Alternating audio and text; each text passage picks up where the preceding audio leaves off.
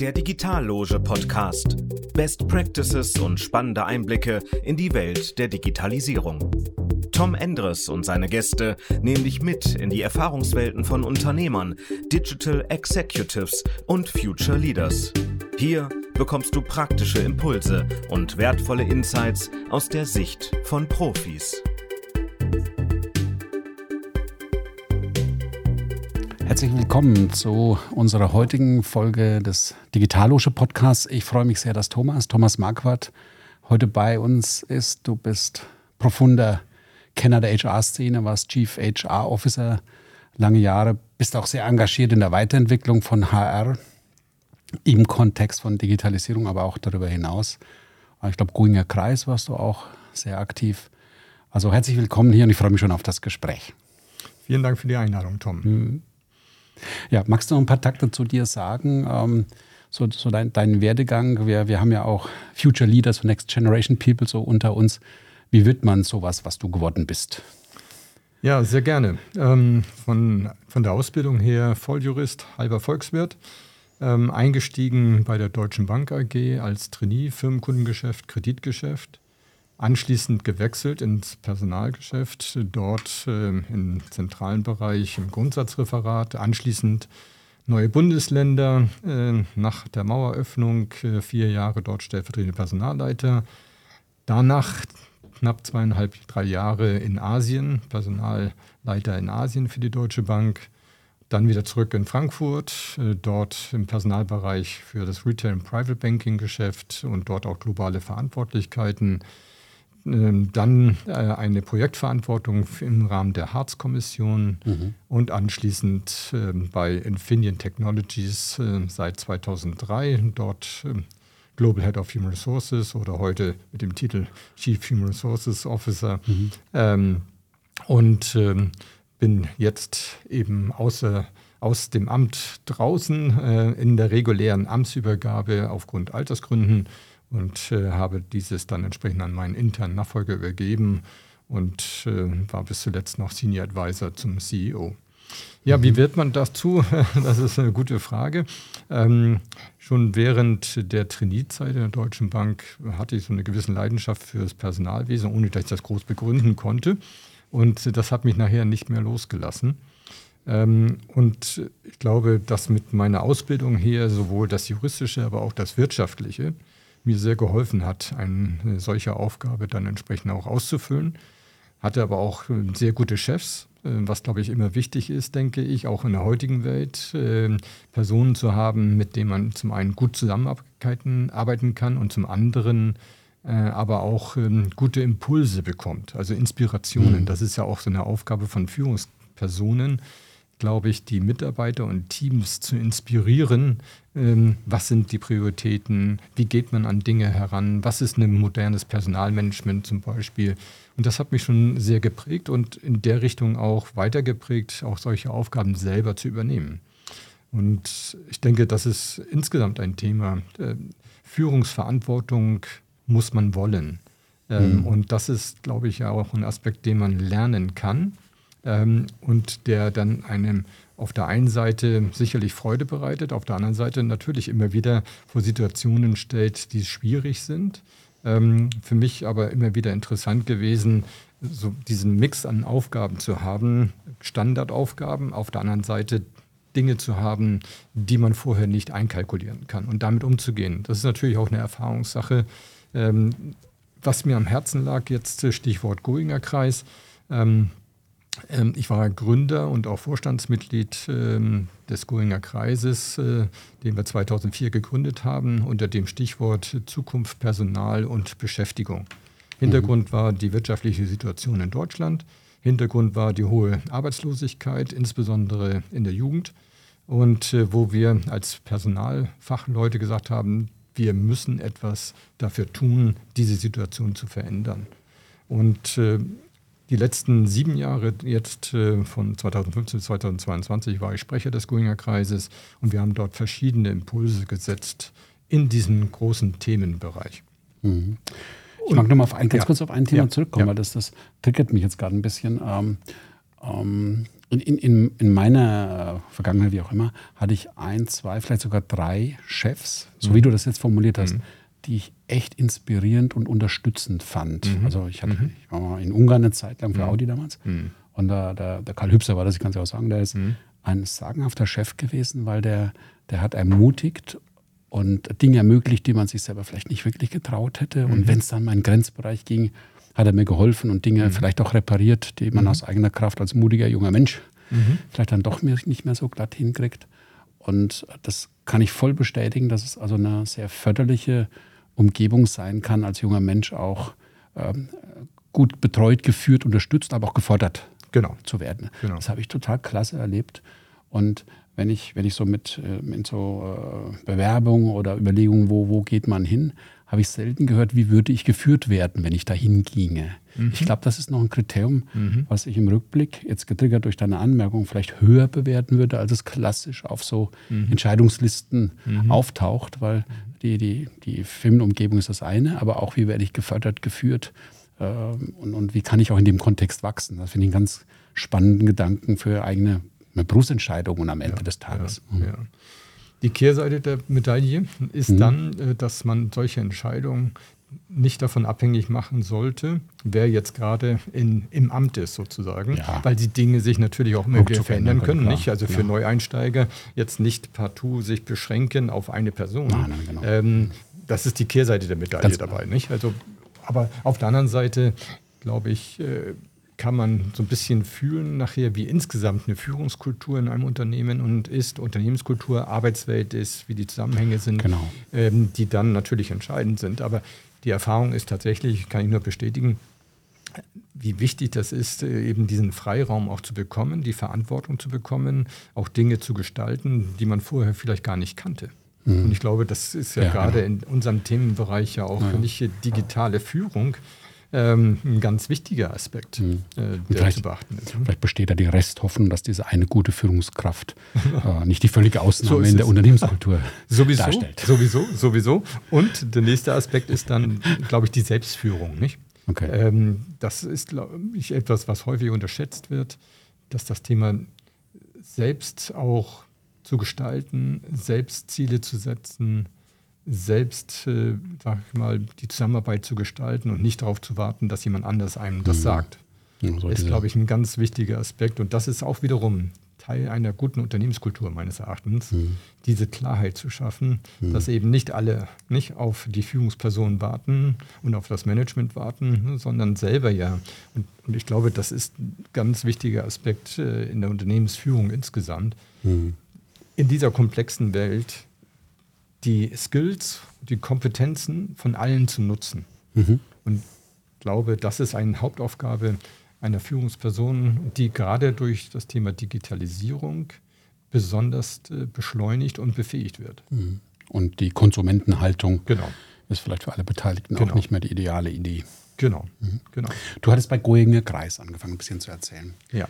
Das seid ihr ganz aktiv gewesen, auch mit diesem Digitalmanifesto. Mhm. Und da habt ihr euch ja, ja, auch Gedanken rund um HR und Digitalisierung gemacht. Mhm. Vielleicht magst du da ein paar Takte mit uns ja, teilen. Ja, gerne.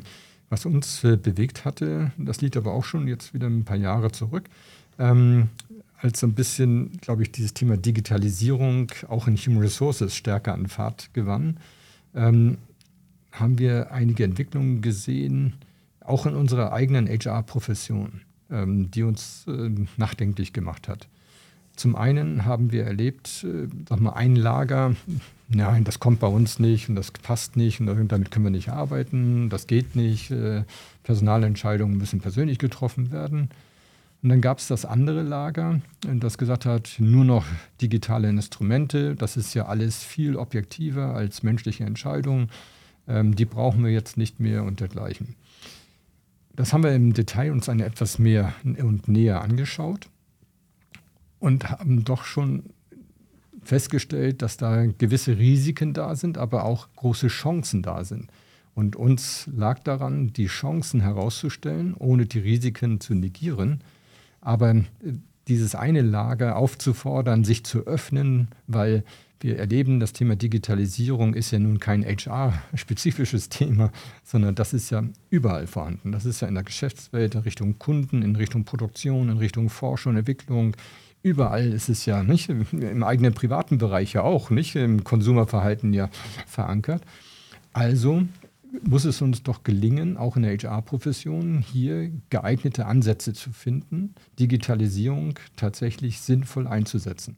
Und das war so der Hauptanker. Ähm, und wir haben dann schon festgestellt, dass einige Instrumente leider dazu neigen, das Thema, wie soll ich das nennen, Objektivierung zu engmaschig zu sehen. Und da sind ich glaube, das ist die Aufgabenstellung für uns, dass man hinterfragt, welche Grundannahmen liegen hinter bestimmten Algorithmen, hinter bestimmten Systementscheidungen und ist das denn wirklich auch alles richtig? Ja, denn häufig wird ja dann von uns Menschen leider unterstellt, wenn etwas so quasi von der Maschine entschieden wird, dann ist das richtig. Aber wir fragen nicht, was ist die Grundannahme dahinter? Und da gibt es ja, das ist ja nun auch genügend äh, erörtert worden, äh, interessante Erkenntnisse jetzt gerade im Personalauswahlverfahren, mhm. äh, wo dann einseitig dann bestimmte Menschentypen ausgewählt wurden, weil man dann auf Daten zurückgegriffen hat, die in der Vergangenheit waren, mhm. die aber dann ja heute in einer anderen Welt sozusagen nicht mehr Gültigkeit mhm. äh, haben dürfen. Und ich glaube, was wir gegeneinander gestellt haben, ist, was mal früher vielleicht wir als unter schlechte Führung genommen haben ja, im Sinne von, der sagt dir, wo es lang geht, nicht? der kontrolliert dich äh, und dergleichen, wird heute auf der Systemseite genauso umgesetzt. Mhm, mh. Beziehungsweise ist die Frage, wird das genauso umgesetzt oder haben wir in der Anwendung, machen wir dort einen Fehler? Mhm. Ja, was ich damit meine ist, äh, einfache Beispiele, wo, wo, Mitarbeiter dann entsprechend äh, Informationen bekommen, wo sie langfahren sollen, wie viel Zeit sie dort verbringen und dergleichen wenn man es einsetzt für den Mitarbeiter, sich selbst entsprechend zu optimieren nicht, und damit umzugehen, mhm. macht das sehr viel Sinn. Wenn es aber eingesetzt wird im Sinne von ich kontrolliere dich, und bist du im Leistungs- und Verhaltenskontrollebereich genau. 1 genau, eins, nicht, eins, genau. genau. Ja, ähm, natürlich ist es jetzt schwarz-weiß gezeichnet, aber das war so ein bisschen der Auslöser. Und wir, wir haben dann dieses sogenannte Digital HR Manifesto geschrieben, wo wir auf vier Hauptbereiche uns entsprechend äh, kristallisiert haben, nämlich tatsächlich äh, auch in der Digitalisierung das Thema offene Gestaltungsräume äh, entsprechend gewährleisten zu können, die Veränderungsmöglichkeiten zu gewährleisten, die vertrauensvolle Beziehung ist, glaube ich, ein ganz wichtiger Aspekt in diesem Zusammenhang und das Thema individuelle Verantwortlichkeiten. Mhm. Das ist jetzt natürlich sehr high level, ähm, aber wo wir gesagt haben, da muss man drauf schauen auf diese vier Aspekte, wenn man digitale Instrumente einsetzt. Mhm. Und eben nicht blinde Gläubigkeit haben, dass alles einfach, wie es da ist, richtig ist. Mhm. Das war so unser Ansatz. Ich mag es nochmal kurz ein bisschen auseinanderziehen. Ja. Ähm, Digitalisierung, okay, wir sind mittendrin und die, die technischen Chancen nehmen zu und die Stückkosten für Fortschritt und Innovation nehmen ab. Mhm. Kann man immer mehr draus machen, ist erstmal cool. Ähm, an, ich hatte es jetzt so verstanden, dass ein Teil der Diskussion sich darauf bezieht, die HR-Arbeit, mhm. den HR-Bereich zu digitalisieren. Mhm. Und da ist also Auswahlverfahren und mhm. Monitoring und, mhm. und diese ganzen Geschichten. By the way, ich hatte vor kurzem eine schöne Diskussion mit der, mit der DGQ, also Qualitätsperspektive. Äh, da kann es super Qualitätsaufgabe sein, zu schauen, ob solche Auswahlprozesse noch stimmen mhm. oder ob KIs driften oder Machine Learning genau. die Parameter aufsaugt genau. und ähnliches mehr. Also, dass man da eine Qualitätssicherung auf Entscheidungsalgorithmen mhm. und deren Selbstlernen mhm. im Blick behält. Ist aber jetzt nur mhm. so eine Randbemerkung. Aber die Digitalisierung der HR-Arbeit, mhm. das ist jetzt mal ein großer Fokus. Und da hattest du diese beiden Lager. Mhm. Habe ich das richtig verstanden? Genau, genau. Und, und ich glaube, dass man dort aber auch nochmal unterscheiden muss, auf welchem Level dann entsprechend äh, die Digitalisierung tatsächlich stattfinden soll. Mhm. Also Beispiel, was ja auch schon vorher äh, immer wieder hier passiert ist, wenn man einfache Arbeitsprozesse, ähm, nicht, Stichwort nur Personalaktenverwaltung, nicht, ja, digitalisiert. Das ist ja nun Stichwort Effizienz. Eigentlich ein, ein No-Brainer sozusagen, ähm, wo es einfach selbstverständlich ist. Dann gibt es aber auch Personalinstrumente, wo man dann überlegen muss, was ist eigentlich das Menschenbild dahinter? Und du hast gerade angesprochen, das Thema Auswahlverfahren.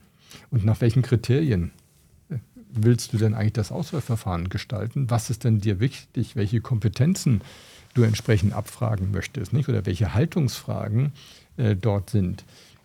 Und ich glaube, da ist es wirklich sinnvoll reinzuschauen, ähm, was tatsächlich sag mal, deine Grundannahmen als Unternehmen sind und als HR sind und sind die kompatibel mit der Ausrichtung des Unternehmens, mit dem, was du tatsächlich erreichen willst. Am Ende, glaube ich, ähm, geht es darum, ja, miteinander nochmal darüber zu sprechen, was ist eigentlich wirklich entscheidend. Ist wirklich diese subjektive menschliche Entscheidungsfähigkeit, ist die eigentlich zu kritisieren und wir ersetzen das durch eine vermeintlich objektive Entscheidung durch digitale Instrumente.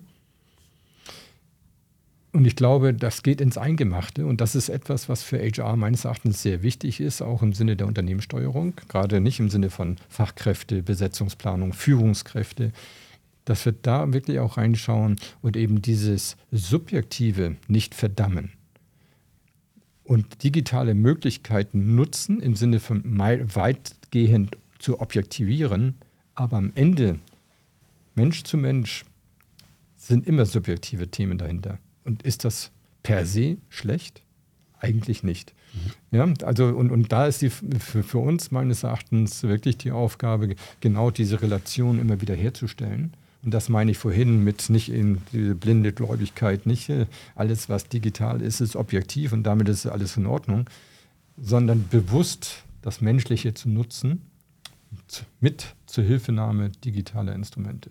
Also so, eine, so ein hybrides Konzept. Beides ist sinnvoll genau. an der richtigen genau. Stelle. Vielleicht genau. das Augmented-Thema kommt auch an anderer Stelle jetzt immer stärker, aber beide, äh, beide Facetten zulassen und nutzen am Ende des Tages. Ne? das rutscht für mich jetzt ganz nah auch an das Rollenverständnis. Ich bin noch in der HR, mhm. ja, also noch ja, nicht, ja, noch nicht ja. draußen in der Orga, kommen wir später noch, aber in der HR, das Rollenverständnis der HR ist ja auch ganz nah bei der Frage, mit welchem Menschenbild, mit welcher Haltung wird der mhm. eigene Job befüllt. Mhm, mh. äh, welche Konsequenzen hat das in euren Diskussionen oder in euren Überlegungen gehabt? Weil so eine klassische HR geht ja anders an Themen ran mhm. wie eine HR, die zum Beispiel dezentralisiert oder Selbstorganisation unterstützt oder ähnliches mehr. Was hat denn das für Auswirkungen in diesem Digitalisierungskontext für dich und euch? Ja, generell denke ich, dass die HR-Profession schauen muss, welchen Beitrag kann ich zur Unternehmenssteuerung leisten. Und, und auch dieses auch so zu begreifen. Ähm, und und dies ist natürlich abhängig äh, von verschiedenen Aspekten, Unternehmensgröße, Branche, aber auch der Hand, den handelnden Personen, sowohl auf der Führungsseite als auch auf der HR-Seite. Deswegen gibt es da jetzt meines Erachtens auch ähm, keine pauschale und richtige Antwort, ähm, sondern es kommt, glaube ich, darauf an, herauszuarbeiten gemeinsam, was ist wirklich der Beitrag zu einer guten Unternehmensführung seitens Human Resources wenn man Human Resources haben will. Es gibt ja auch diese Diskussion, dass man ja gar keine eigene äh, Abteilung oder nicht äh, Profession haben möchte, sondern dass das ja von den Führungspersonen geleistet wird. Ähm, ich denke aber, dass aufgrund der Komplexität der Unternehmensführung eine HR-Profession unbedingt erforderlich ist, aber eben mit den Begrifflichkeiten nicht nur Service oder Administration äh, entsprechend zu gewährleisten, sondern wirklich das Thema Beratung, Veränderungsmanagement, Organisationsentwicklung, also auch strategische Beiträge, neben natürlich den operativen Tätigkeiten, die zwingend notwendig sind, um im Sinne auch einer effizienten Organisation den Beitrag zu leisten. dazu gehört dann der Dialog mit dem Management, das genau herauszuarbeiten. Also mein Petitum ist immer gewesen, Personal darf nicht zu einer Parallelorganisation werden und mhm. Entscheidungen von Führungspersonal übernehmen. HR sollte dort entsprechend im Dialog mit dem Führungspersonal die Ausrichtung des Unternehmens, die Steuerungsmechanismen, die Instrumente erarbeiten und sollte nicht von sich aus sagen, da geht's lang. Nicht? Und es gibt ja auch wieder das Spannungsfeld nicht? zwischen rein administrativer HR-Profession und früher mal, das ist aber schon lange her, wo Personal entschieden hat, wer wird eingestellt, wer wird nicht eingestellt. Und ich glaube, dass dieses äh, beide Extreme nicht zutreffen, sondern dass in einem Dialog mit dem Management und mit einem wirklich geschäftsnahen HR-Profession man dort Themen wie das Thema Auswahl von Personal gestaltet werden muss. Und das muss passen zu der Themen Unternehmenswerte, Unternehmenskultur, Unternehmenssteuerung und dieses entsprechend immer wieder abzugleichen, was dort sinnvoll ist, effizient ist, aber eben auch strategisch orientiert ist. Und ich glaube, das führt mich wieder dazu, was ich ganz am Anfang noch hätte sagen wollen zum Thema Digitalisierung. Was für mich wichtig ist, dass wirklich man hier auch gemeinschaftlich arbeitet. Was ist eigentlich die Ausrichtung, also digitale Strategie? Welches Mindset braucht man dafür eigentlich? Und was muss ich dafür tun, dieses Mindset tatsächlich auch entsprechend ins Unternehmen zu tragen? Und wie kriegt man das gewährleistet? Indem man entsprechend aber auch eine Ausbildung dafür, eine Weiterbildung anbietet, damit diese Skills und Kompetenzen entsprechend auch sich entwickeln können. Die sind ja nicht so per se da. Da ist immer eine Grundbasis sicherlich äh, vorhanden. Aber ich denke, dass im Zuge der Schnelllebigkeit gerade der äh, IT-Instrumente dort äh, man ständig am Ball bleiben muss. Mhm. Das klingt jetzt für mich aber nicht aber, sondern einfach das ist eine kulturstiftende Wirkung der HR. Mhm. Also wenn, wenn, wenn das jetzt eine HR-Abteilung oder Bereich oder wie auch immer sich entschließt, in dieser Art zu machen, so wie du es eben skizzierst, dann heißt das, man unterstützt Führungskräfte, man, mhm. keine Ahnung, dezentralisiert Lernchancen, mhm. man sorgt für bunte Teams und, mhm. und mhm. äh, nimmt jetzt, sagen wir mal, die Obstkorbstimmung äh, hin, aber mhm. gleichzeitig geht es auch um Ergebnisrelevanz oder ähnliches mehr. Also das ist ja wenn du dich als Chief HR Officer für so eine Linie entscheidest, mhm. mhm. dann wirkst du auf die Entwicklung der Unternehmenskultur. Mhm. Und das ist doch eine extrem ehrenhafte Aufgabe für, für eine moderne HR-Perspektive. Und, und da, ich, da habe ich, ich komme mal kurz zurück zu dem, äh, das mhm. können doch alle Führungskräfte selbst. Nein, mhm. natürlich macht jede Führungskraft auch Kulturstiftendes mhm. um sich herum. Aber ähm, da ein bisschen Ordnung reinzumachen, ein bisschen Ausrichtung, ein bisschen ähm, Brandloading im, im besten Sinne des Wortes, das ist doch eine Königsaufgabe für eine moderne HR. Absolut, kann ich äh, nur bestätigen und ähm, ich glaube auch, dass einige in der HR-Profession diese Art von Wirkung und Aufgabe unterschätzen. Und, äh, und ich glaube, das ist mir immer ein Anliegen gewesen, auch ein bisschen diesen Blick zu öffnen auf diese Wirkungsmöglichkeit, äh, die man dort hat. Man muss sie natürlich auch nutzen. Ähm, und man muss natürlich auch dazu in der Lage sein. Was ich deswegen auch selber erlebt habe, äh, jetzt in meiner Rolle bei Infineon Technologies, ähm, wo wir tatsächlich in HR auch das Thema Organisationsentwicklung hatten, nicht das Thema Veränderungsmanagement, Führungskräfteentwicklung, neben den klassischen äh, Personalthemen. Ähm, dort konnte man dann auch fühlen, was für eine Wirkung man entfalten kann. Aber das ging nur eben immer wieder im Dialog mit dem Top-Management. Ja, also auch das ist so, so mein, mein, kleines Aber dabei, nicht? Äh, sagen wir, die eigene Position nicht zu überschätzen, sondern wirklich im Dialog beizutragen im Sinne der Unternehmenssteuerung. Nicht? Und insofern gibt es ja auch gute Mechanismen, wie man das gestalten kann, weil Stichwort Kultur wird dann häufig ja, wie soll ich sagen, allgemein verstanden oder gar nicht verstanden, als Buzzword verstanden? Und was beeinflusst eine Unternehmenskultur? Für mich sind das Fragen, wie stelle ich eine Organisation auf? Wie sind die Prozesse, Entscheidungswege? Wie sind die Rahmenbedingungen? Arbeitswelt, Stichwort New Work und dergleichen. Aber welche Leute habe ich denn auch zur Verfügung? Und diese Elemente, die gestalten die Unternehmenskultur. Das heißt aber auch, HR muss reinschauen, was bedeutet Organisationsentwicklung, wie muss sich entsprechend nicht dazu beitragen, gewisse Strukturen neu zu schaffen, mitzugestalten mit Führungskräften? Sind die Prozesse schlank genug? Hierarchiefrei? Wie viele Entscheidungsgenehmigungen brauchst du eigentlich im Unternehmen? Eine gemessene Hierarchie durchdrungen. Genau, genau, genau nicht, nicht, ja. ja und, und den Rahmenbedingungen habe ich die richtigen Vergütungsstrukturen dort im Platz, nicht? Was habe ich das Thema zum Thema Arbeitszeitflexibilität, jetzt auch natürlich Remote Work und so weiter. Ja, und, und dann mit ein entscheidendes Thema ist natürlich das Thema People. Mhm welche People brauche ich, welche Kompetenzen brauche ich, wie mache ich die Auswahl, die Besetzungsplanung, Nachfolgeplanung und dergleichen, was biete ich denn auch im Sinne der Entwicklung an. Und all diese Elemente gestalten nachher das Thema Unternehmenskultur, Unternehmenswerte. Mhm. Ja, das nützt nichts, dass man die irgendwo mal hier an die Wand schreibt nicht, und äh, ein Poster aufhängt, sondern es wird gelebt, aber eben nicht nur von HR, sondern insbesondere dann durch die Führung. Und das ist ein wesentliches Element, tatsächlich die Führungs-, das Führungspersonal immer wieder dort auch regelmäßig mit diesen Themen zu begleiten und zu gestalten.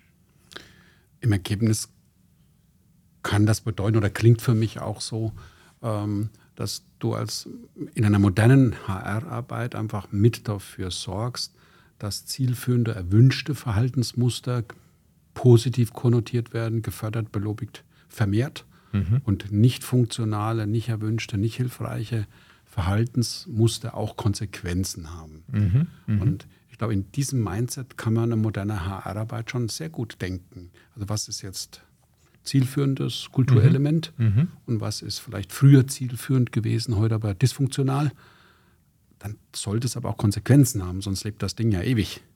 Ja? Absolut. Das wäre eine coole Rolle für eine, ja. für, für, eine moderne HR, also in, in mhm. meinem Zuhören jetzt ja. auf jeden Fall. Ja, ja, absolut. Und, und da kann ich vielleicht auch aus meinem äh, Wirken bei Infineon noch kurz berichten. Ähm, dort haben wir, das war glaube ich 2010, 2011, nach der Lehman-Krise, ähm, unser sogenanntes Behavior-Modell eingeführt äh, mit Verhaltenskompetenzen, was basierte auf unseren vier Grundwerten und wo wir diese Verhaltenskompetenzen, die wir von allen Mitarbeiterinnen und Mitarbeitern erwarten, nicht nur Führungspersonal, ähm, die näher beschrieben haben und wir diese verankert haben auch in unserem Performance Management, mhm. wo tatsächlich wir unterschieden haben zwischen Setzen der Ziele auf einer Was-Ebene, What-Ebene und dann Erwartungen auf der How-Ebene. Nicht welches Verhalten wird gewünscht und über die Jahre durch dieses Einbauen in Kernprozessen bei HR, denke ich, haben wir dort auch genau zur Gestaltung dieser Unternehmenskultur beigetragen. Und, und damals war es auch so, dass wir eine Diskussion hatten, müssen wir diese Verhaltenskompetenzen nochmal differenzieren, je Abteilung oder äh, Tarifmitarbeiter, außertariflich oder Leitende oder dergleichen ähm, oder auch Führungspersonal. Und, und wo ich gesagt habe, wir brauchen diese Grundwerte und diese Verhaltenskompetenzen für alle Mitarbeiter. Egal wo, egal welchem Level und um ein Grundverständnis zu schaffen. So, in den letzten Jahren haben wir jetzt dann tatsächlich noch draufgesetzt, ähnliche Führungskompetenzen sozusagen, was wir von unseren Führungskräften erwarten, um es nochmal zu spezifizieren, um dort noch etwas nachhaltiger wirken zu können. Und ich glaube, äh, der Erfolg von Infineon in den letzten Jahren hat gezeigt, dass tatsächlich dieses Invest in diese Themen wirklich Früchte getragen hat. Mhm. Ähm, indem man genau dort entsprechend investiert in mhm. diese Ausbildung und in der Auswahl. Klasse. Rund um Digitalisierung äh, kommt auch immer mal wieder das Thema Skills. Ja. Skills, Shift, äh, mhm. äh, neue Fähigkeiten, alte, die nicht mehr funktionieren. Äh, möchtest du uns da noch ein paar Gedanken äh, teilen, die bei euch in, in der HR-Profi-Szene sozusagen auf der Agenda auftauchen? Ja, das ist ähm, ich denke, dass man dort differenzieren muss. Zum einen, welche fachlichen Skills werden erwartet? Und das ist ja branchenabhängig dann und aufgabenabhängig. Und, und gerade das ganze Thema Halbleiterei bei Infineon mit diesem ganzen fachlichen Know-how ist natürlich immens wichtig und dass man dort entsprechend äh, sag mal, führend ist und auch vorne dran ist. Wichtig ist dann für die Gesamtbelegschaft, Stichwort Digitalisierung, zu schauen, was brauchen Mitarbeiterinnen und Mitarbeiter, und zwar auf allen Ebenen. Ähm, und ist da eine Differenzierung möglich? Und da kann ich ein Beispiel geben äh, für, für meine eigene HR-Mannschaft, äh, wo wir damals äh, dann entsprechend gesagt haben, schon, das ist auch schon ein paar Jahre her, äh, wir müssen unsere eigene Mannschaft in der HR befähigen, das ganze Thema Digitalisierung in HR entsprechend auch bewältigen zu können. Ne, das ist ja sonst auch irgendwie eine Erwartungshaltung, so nach dem Motto, jetzt haben wir neue Instrumente, jetzt wendet die mal an. Das wird ja nicht funktionieren. Und, und da haben wir dann doch auch mal analysiert, in dem Sinne, was ist denn eigentlich eine Basisqualifikation in Richtung Digitalisierung und haben das auch allen HR-Mitarbeitern zur Verfügung gestellt, beziehungsweise als verpflichtendes Training. Und dann haben wir jobmäßig, innerhalb von HR gibt es ja auch die diversen Spezialistenjobs, nicht? sei es Complement, sei es Data Management und dergleichen. Ähm, und welche Anforderungen gibt es denn dort im Sinne von Digitalisierung und haben dort angeboten, dann nochmal on top entsprechende Spezialelemente der Qualifikation zum Thema Digitalisierung. Ähm, das nur als, als eine Geschichte. Anderes, ähm, anderes Beispiel, Automatisierung in der Produktion. Ähm, mhm. und, und auch, auch hier ist das ein, ein Riesenthema, auch bei uns gewesen, wo wir tatsächlich früher auch sehr viel noch manuelle Tätigkeiten hatten und dann das ganze Thema Automatisierung eingesetzt haben und wo wir dann versucht haben, die Mitarbeiter, die wir bisher an Bord hatten, entsprechend weiter zu qualifizieren. Und das ist ein ganz wichtiger Faktor, denke ich, insgesamt in unserer ähm, ja, Wirtschaftswelt, wenn ich das so nennen darf, ähm, tatsächlich weiter zu qualifizieren auf entsprechend, entsprechende Tätigkeiten, die mehr Herausforderungen bringen in Richtung Anwendung von Maschinen, Anwendung von intelligenten Systemen und dergleichen und weniger manuelle Tätigkeiten. Und da zu investieren, und das ist für mich das Thema Future Skills und entsprechende Weiterqualifizierung, muss unbedingt investiert werden. Ist das aus deiner Sicht mit klassischen Lernsettings machbar? Die können sich einen Beitrag mhm. leisten, aber mir geht gerade so äh, in, in, in modernen Organisationsformen und agil hier und Selbstlernen mhm. dort und Selbstorganisation mhm. und diese ganzen mhm. äh, ähm, ja, Vorgehensweisen, mhm. spielen die da auch eine Rolle oder in welchem Maß spielen die eine Rolle in solchen Überlegungen? Ich glaube, dass es auch hier ein hybrides Vorgehen wahrscheinlich sinnvoll ist. Weniger die klassischen alten Präsenztrainings, mehr das, auch das Thema digitales Lernen. Und äh, auch hier ein Beispiel von, von uns, von Infineon, äh, wo wir auch schon vor Jahren für alle Mitarbeiter übrigens das Thema LinkedIn Learning zur Verfügung gestellt haben wo Mitarbeiter selber entscheiden können, auswählen können, welche Art von Lernen sie dort entsprechend äh, äh, wahrnehmen wollen. Aber es gibt natürlich dann auch fachspezifische Lernthemen. Ich denke, dass hier, aber wie früher denke ich auch, nur in einem anderen Kontext, wichtig ist, das Miteinanderlernen.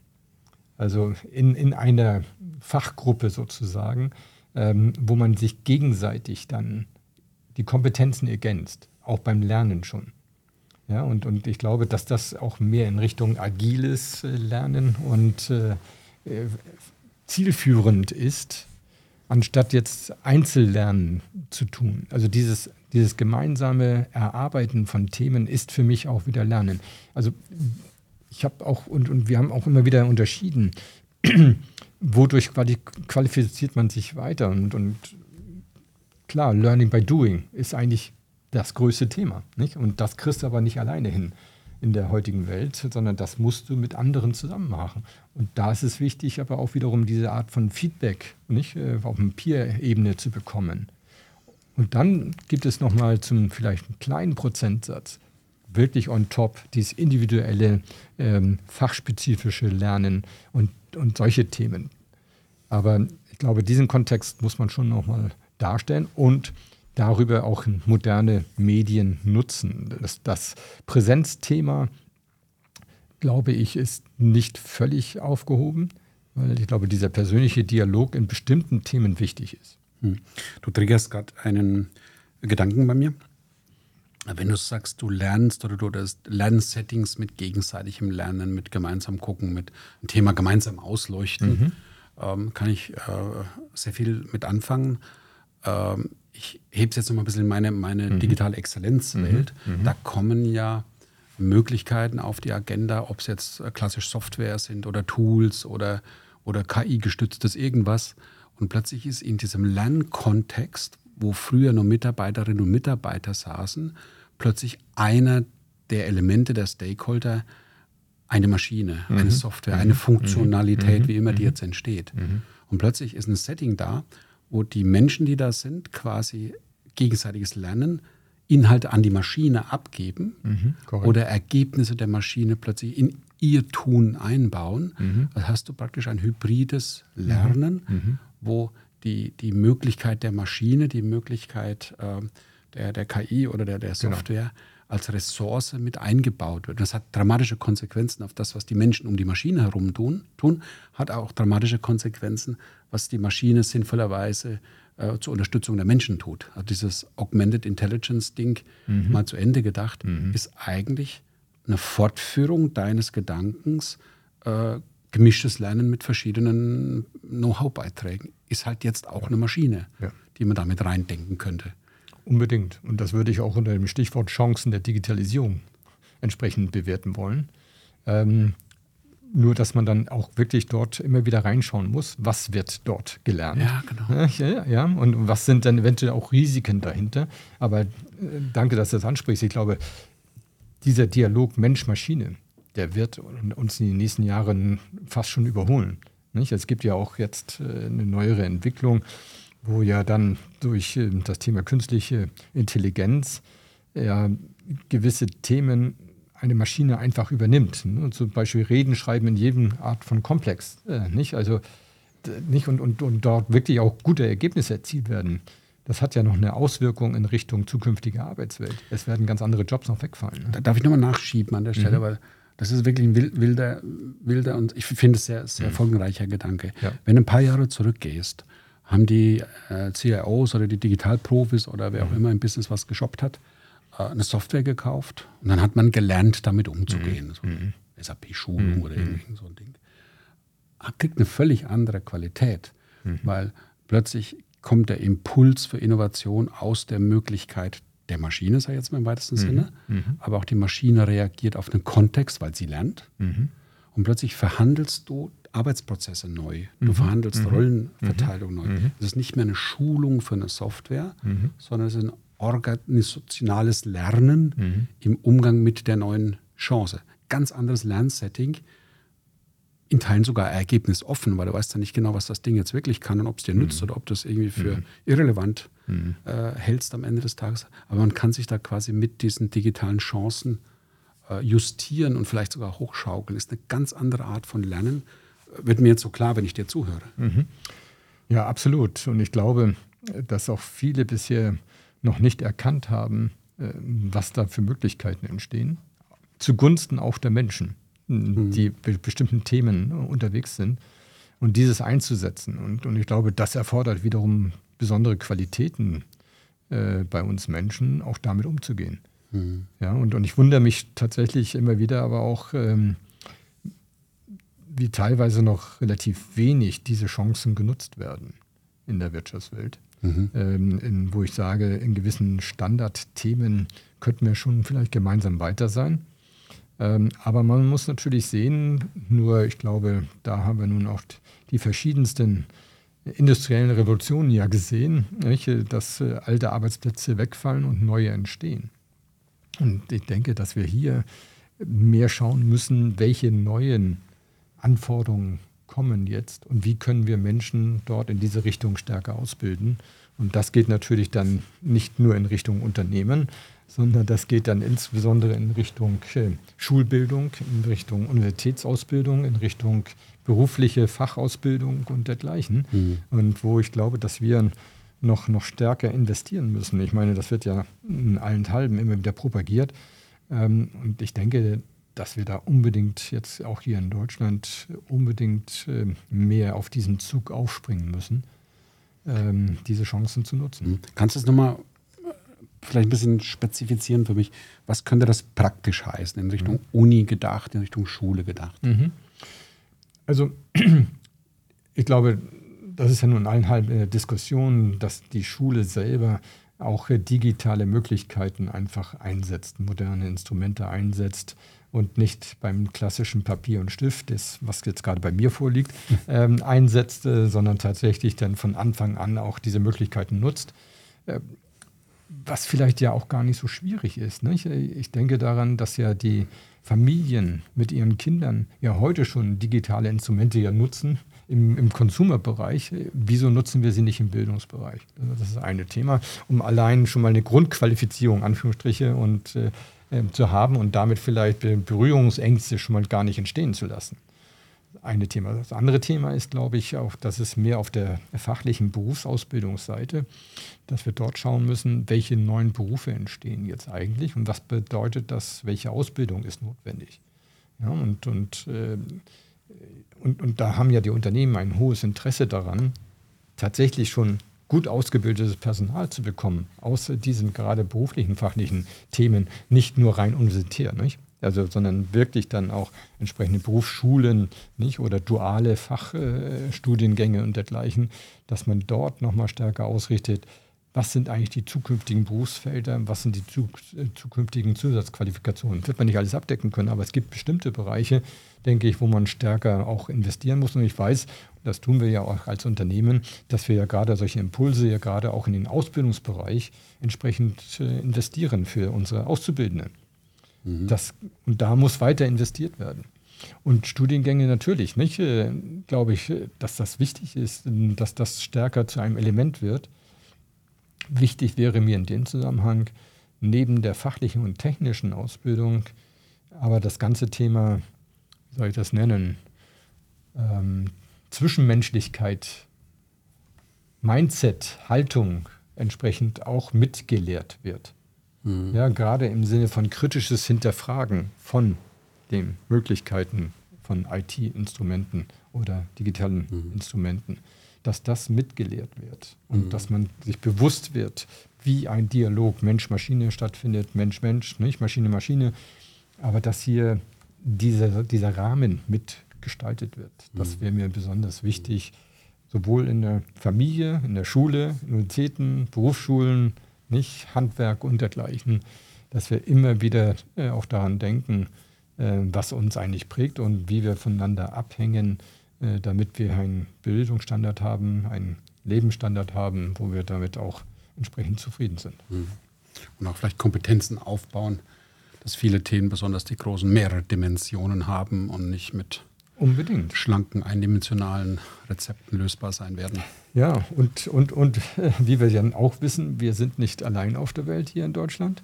Wir befinden uns in einem globalen Wettbewerb und äh, wo es wichtig ist, dass wir hier in unserer Gesellschaft immer wieder dazu beitragen, uns auf dem Niveau zu bringen, wo wir nach wie vor auch starke Wirtschaftsleistung und starken Bildungsstandard haben, der dazu beiträgt, dass wir hier unseren ja, Freiheit und unsere Demokratie auch weiter entsprechend leben können. Und vielleicht mit klugen Beiträgen genau. für das Handeln in der Welt. Und dann, so ist das es. geht nur über Innovation genau. und genau. ähnliches. Ja, und Stichwort Nachhaltigkeit, ne? ESG. Genau. Ne? Ich meine, ja.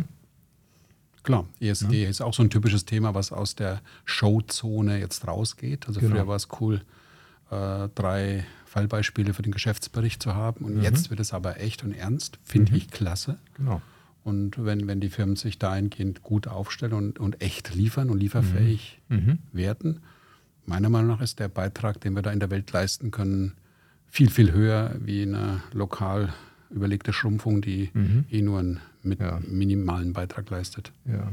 Und vielleicht ein Stichwort, das du gerade gebracht hast, nicht? weil das Thema Reporting ja häufig so einen Negativcharakter hat. Nicht? Aber ich glaube, dass das wichtig ist, auch in der HR-Welt.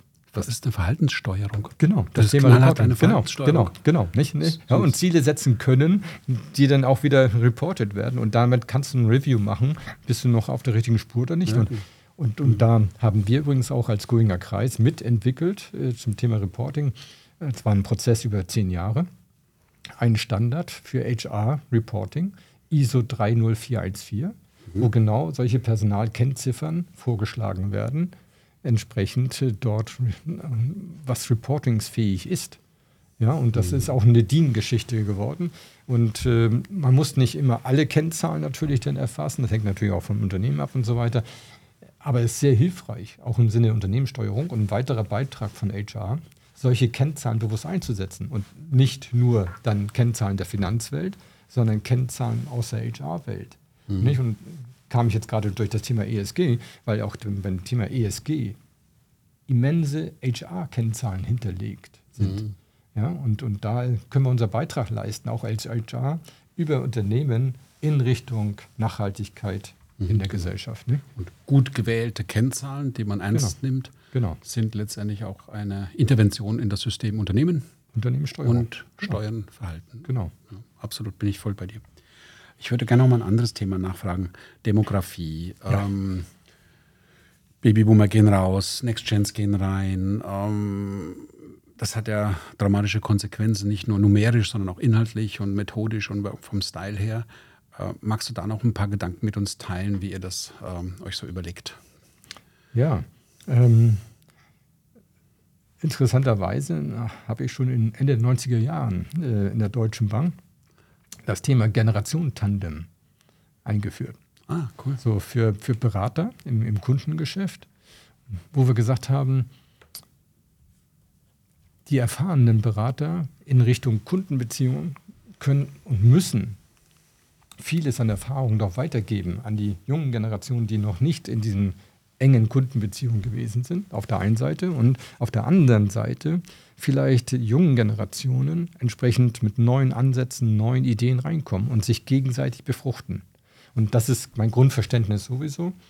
Ähm, und das macht mir manchmal ein bisschen Sorge in der heutigen Diskussion, diese Schwarz-Weiß-Geschichte und diese Lagertheorien, nicht äh, die junge Generation gegen die alte Generation oder wie auch immer.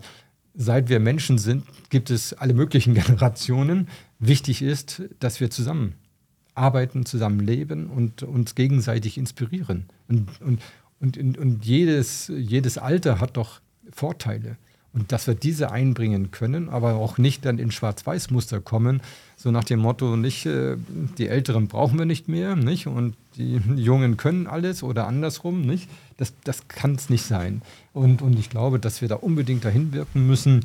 Und das ist auch wiederum eine HR-Geschichte, das sicherzustellen anhand der Grund, personalpolitischen Grundsätze, Policies, äh, dass das Alter in dem Sinne keine Rolle spielt.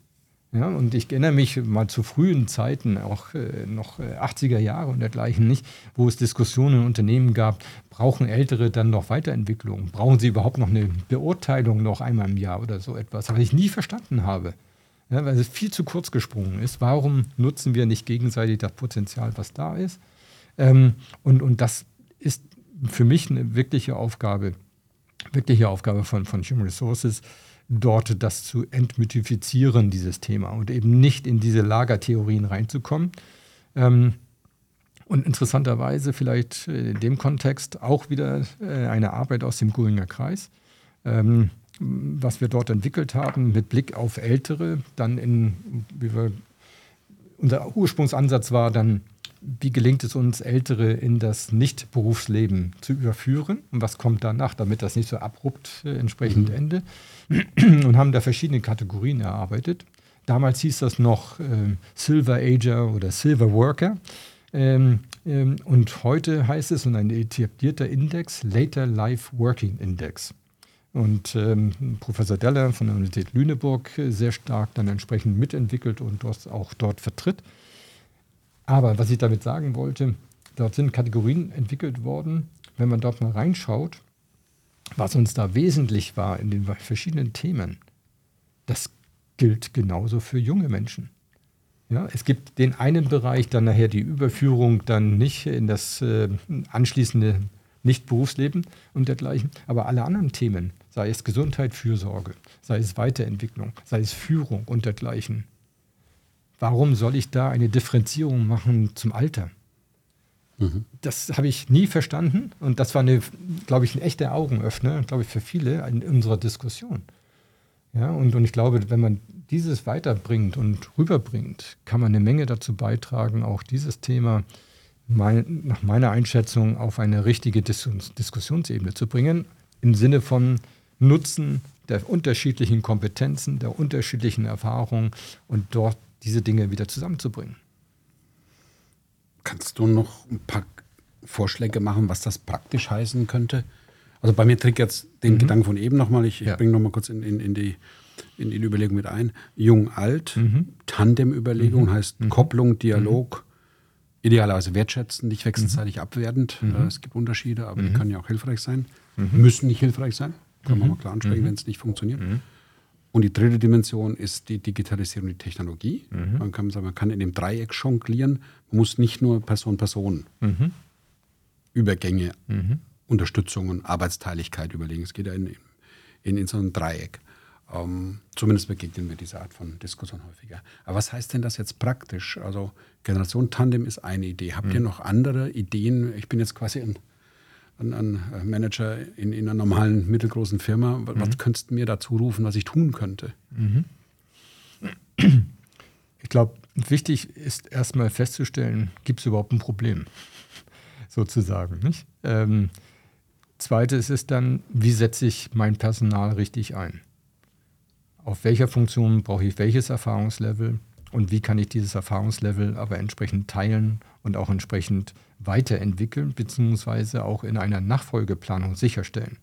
Was ja dann häufig passiert, auch das ist eine Rolle von HR, denke ich, dann im Sinne der Besetzungsplanung, rechtzeitig drauf zu schauen, wie ist tatsächlich die demografische Entwicklung, haben wir dann tatsächlich ein Problem. Und das Thema ist dann ja einmal auf dem Gesamtunternehmen zu betrachten, haben wir ein generelles Problem. Und dann aber das auch runterzubrechen in die einzelnen Unternehmensbereiche und in die einzelnen Teams und dort mit den Führungskräften zu besprechen, was ist denn dort eigentlich die Situation? Haben wir dort eine Geschichte, wo dann die Kompetenzen einseitig sind. Ich spinne jetzt mal nicht. Wir haben dann eine Abteilung, wo nur alles nur über 50-Jährige sind. Ja, Diversität, hallo. Das heißt, du musst was tun im Sinne von, wir brauchen unterschiedliche Kompetenzen. Ja, und das ist, glaube ich, die, die HR-Rolle, dort auch die Führungskräfte zu beraten und sagen, hier sind Auffälligkeiten. Oder nicht, du hast Anführungsstriche nur ein junges Team. Aber es wäre doch ganz gut mit den Herausforderungen, die du hast in deinem Bereich, vielleicht noch mal ein paar erfahrene Leute zu haben. Nicht? Und, und dort mit entsprechend zu setzen. Also es geht um, mehr um diese, um diese Kombination, denke ich, der Unterschiedlichkeiten, auch in dem Verständnis, dass Vielfalt zu besseren Ergebnissen kommt. Mhm. Und da verstehe ich aber Diversität eben aber auch allumfassend. Und das umfasst halt auch das Thema Alter für mich. Mhm. Und genau solche Analysen zu greifen. Natürlich gibt es dann Themenbereiche auch, wie ein Unternehmen entstanden ist, nicht? Wo, wo Produktionsthemen da sind, wo eine Mannschaft tatsächlich mal eingestellt wurde, weil es neu entstanden ist und alle der gleiche Jahrgang sind. Und dann hast du auf einmal vielleicht ein Thema, wo 100 Personen irgendwann auf einen Schlag rausgehen. Was musst du machen, um das äh, vorzubereiten? Mhm. Einmal für die 100 Personen, was bedeutet das für die? Aber zum anderen aber auch für die Arbeit, die dort ist muss ich sie zu welchem Zeitpunkt übergeben an andere Personen und dergleichen. Was ich damit sagen will, ist, ähm, was wichtig ist in diesem ganzen Themenkomplex ist und immer auch wichtig gewesen ist äh, in meiner Arbeit in HR, am Ende müssen wir alle einen Beitrag leisten zur Leistung. Das heißt, wir müssen Leistungen erbringen, zum Ergebnis des Unternehmens bringen. Und dass einem das auch bewusst ist, nicht? dass das keine Selbstverständlichkeit ist, dass das Gehalt jeden Monat nicht oder die Vergütung auf jeden Monat auf dem Konto ist. Du musst auch dafür was leisten, dafür wirst du auch bezahlt. Das heißt, hm? du plädierst dafür, dass eine Unternehmung nicht das primäre Ziel der Selbstverwirklichung liefert, sondern dass auch eventuell was dabei rauskommen sollte. Unbedingt. Unbedingt. Teufelszeug. Ja. Teufelszeug. Thomas, ich mag noch äh, an einem anderen äh, Aspekt nachfragen. Mitbestimmung. Ja.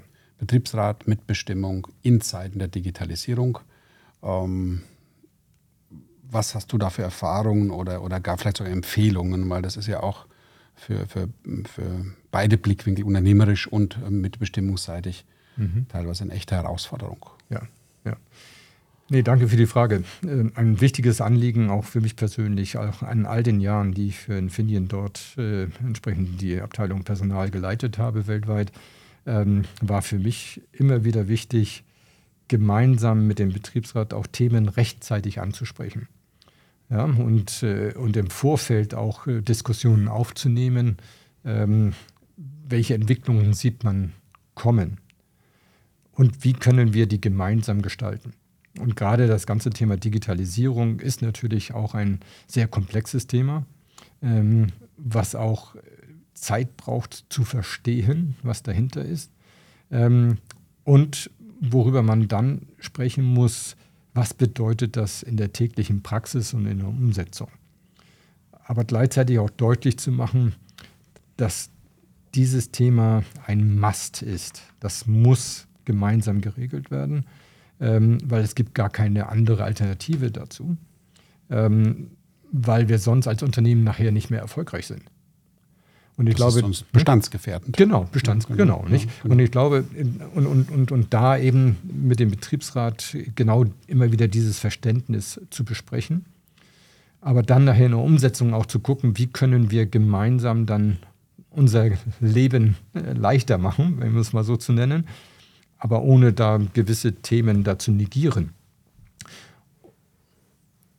Und ich glaube, dass da auch die Information seitens des Betriebsrats schon eine wichtige Komponente ist, äh, in dem Sinne, welche Gefahren werden dort gesehen, was manchmal vielleicht wir übersehen seitens der Unternehmensführung. Und so kann man wieder die Themen zusammenlegen und dann gemeinsam besprechen, wie ein Ablauf auszusehen hat.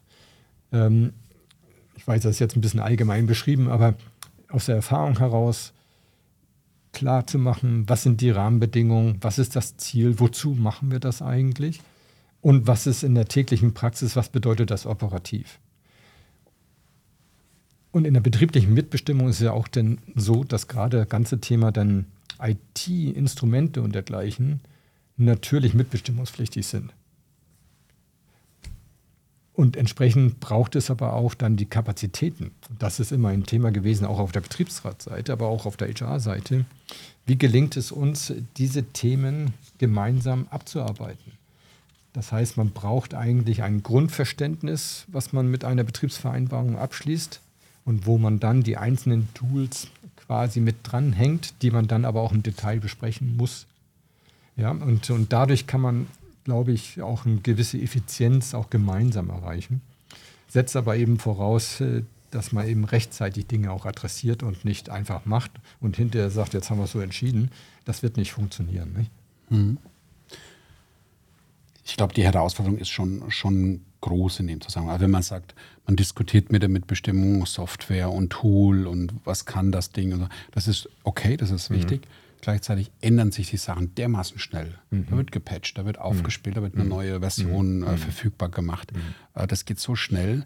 Der klassische Mitbestimmungsprozess kommt aus meiner Wahrnehmung da an die Grenzen. Also wenn man immer quasi am, am Anfang des, der Pipeline die Software kann ne, diskutiert.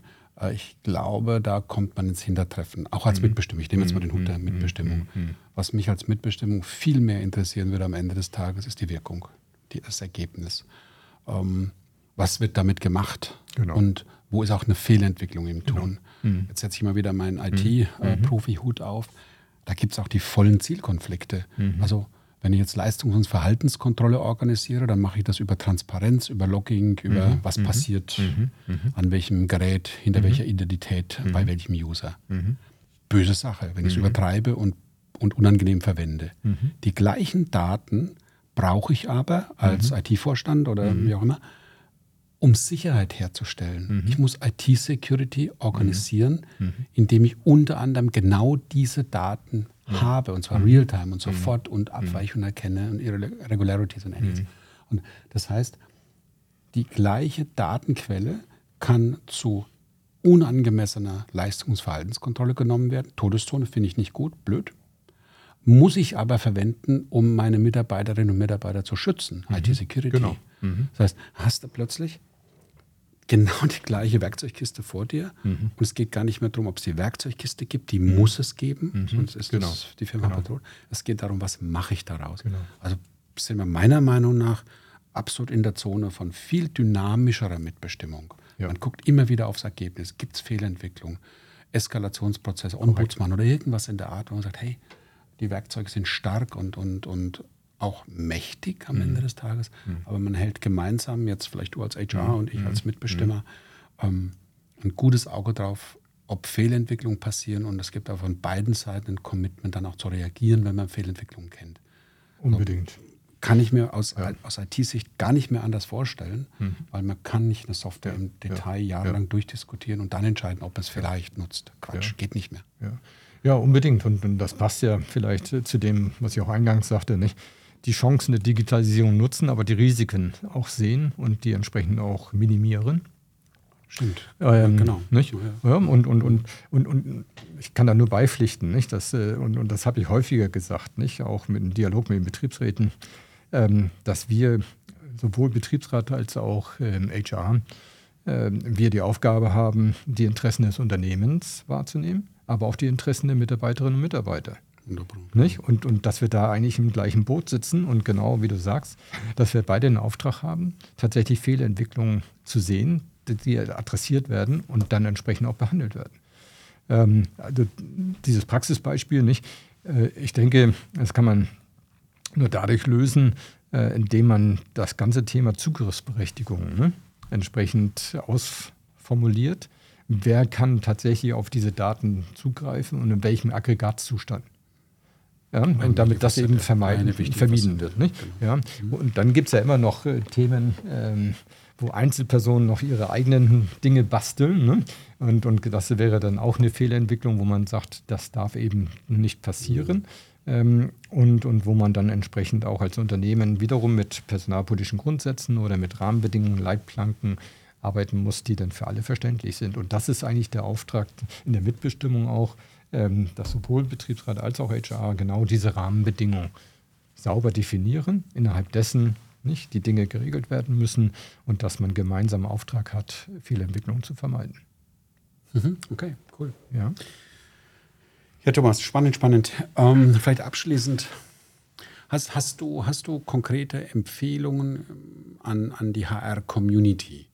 Äh, jetzt im Speziellen vielleicht mit, im Kontext Digitalisierung damit mhm. umzugehen. Hattest mhm. du eben aufgemacht, die Digitalisierung der HR selbst, ja. aber auch die, die Rolle der HR-Digitalisierung im Unternehmen ja. zu nutzen. Hast du da mhm. Empfehlungen für uns mhm. oder die Zuhörerinnen und Zuhörer? Ja. ja, gerne. Ich glaube, zum einen, was generell wichtig ist, aber trifft aber auch andere Professionen, dass man mit einer mit einem offenen Blick auf die Entwicklungen schaut. Nicht? Die kommen, dass man früh genug auf Trends schaut, Zukunftsentwicklungen und dergleichen, dass man sich befähigt, nicht nur das Operative jetzt zu behandeln, sondern rechtzeitig auch schaut, was ist morgen und übermorgen äh, fällig in dem Sinne, um rechtzeitig dann Lösungen zu entwickeln. Also diesen Blick zu haben aus, äh, vom Tellerrand drüber, ne, sozusagen, ich glaube, das ist eine Grundvoraussetzung. Zweite Geschichte für die HR-Profession ist, sich Gedanken zu machen, aber auch sich bewusst zu machen, welche Wirkung man in der Funktion hat in Richtung Unternehmenssteuerung und Unternehmenskultur. Und äh, dieses auch sich entsprechend vor Augen zu halten mit den Instrumenten, die man selber vorschlägt, auch für den Einsatz in Unternehmen was Mitarbeiterinnen und Mitarbeiter und Führungspersonal nutzen sollte, aber auch in der eigenen HR-Abteilung. Und dritt, das, das nächste Thema, das, äh, der dritte Punkt wäre dann wirklich zu schauen, was sind die Chancen ähm, von digitalen Instrumenten, dort aber nicht, äh, ja, wie soll ich das nennen, eine blinde Gläubigkeit zu haben, sondern auch kritisch zu hinterfragen, ähm, was sind da die Grundannahmen im System und passt das auch zu uns und kommen wir da zu den richtigen Ergebnissen. Weitere Empfehlung, ich glaube grundsätzlich ist ein Verständnis, dass wir ein, im Unternehmen in einer dauerhaften Transformation uns befinden. Setzt also voraus, dass wir zum einen, auch das betrifft hier die HR-Funktion, ein gutes Zielbild haben, Strategie haben, nicht nur in Richtung Digitalisierung, sondern generell zu unserer Arbeit, was wir damit bewirken wollen. Dass wir uns bewusst sind, was für eine Art von Haltung brauchen wir eigentlich? Passt das auch zu den Unternehmenswerten, also im Sinne von Mindset? Und natürlich dann am Ende, wie setze ich die Dinge um? Das Thema Machen, das Thema operative Herangehensweise und damit auch sicherzustellen, dass dieses funktioniert und aus eigener Erfahrung wichtig zu verstehen, dass dieses nicht in einer Einmalaktion erfolgen kann, sondern dass es einer regelmäßigen Begleitung bedarf. Und dass hier äh, über, hast du vorhin erwähnt, nicht agile Methoden auch, auch HR muss agile Methoden einsetzen, Projektmanagement einsetzen. Aber da werden ganz andere Kompetenzen ja auch erfordert. Aber dass dieses regelmäßige Begleiten, regelmäßiges Review zu machen, dass das Bestandteil der operativen Arbeit sein muss für mhm. Human Resources. Okay. Hättest du auch Empfehlungen an äh, die junge Generation, an die Future Leaders? Wir sind ja in der Digitalloge ganz ja. bewusst auch so aufgestellt, dass wir Digital Executives gerne einladen, bei uns in der Community äh, zu sein, aber eben auch die, die Future Leader Generation, wo man sagt, ähm, wir reden nicht so sehr übereinander, sondern auch miteinander. Hast du denn auch Überlegungen oder spontane Empfehlungen für Future Leader und deren, deren Werdegang oder Perspektiven? Unbedingt. ähm, für mich so die Grundvoraussetzung ist wirklich offen zu sein für mögliche Entwicklungen. Und ich glaube, da wissen wir alle, die eine gewisse berufliche Entwicklung haben. Man kann nicht alles planen.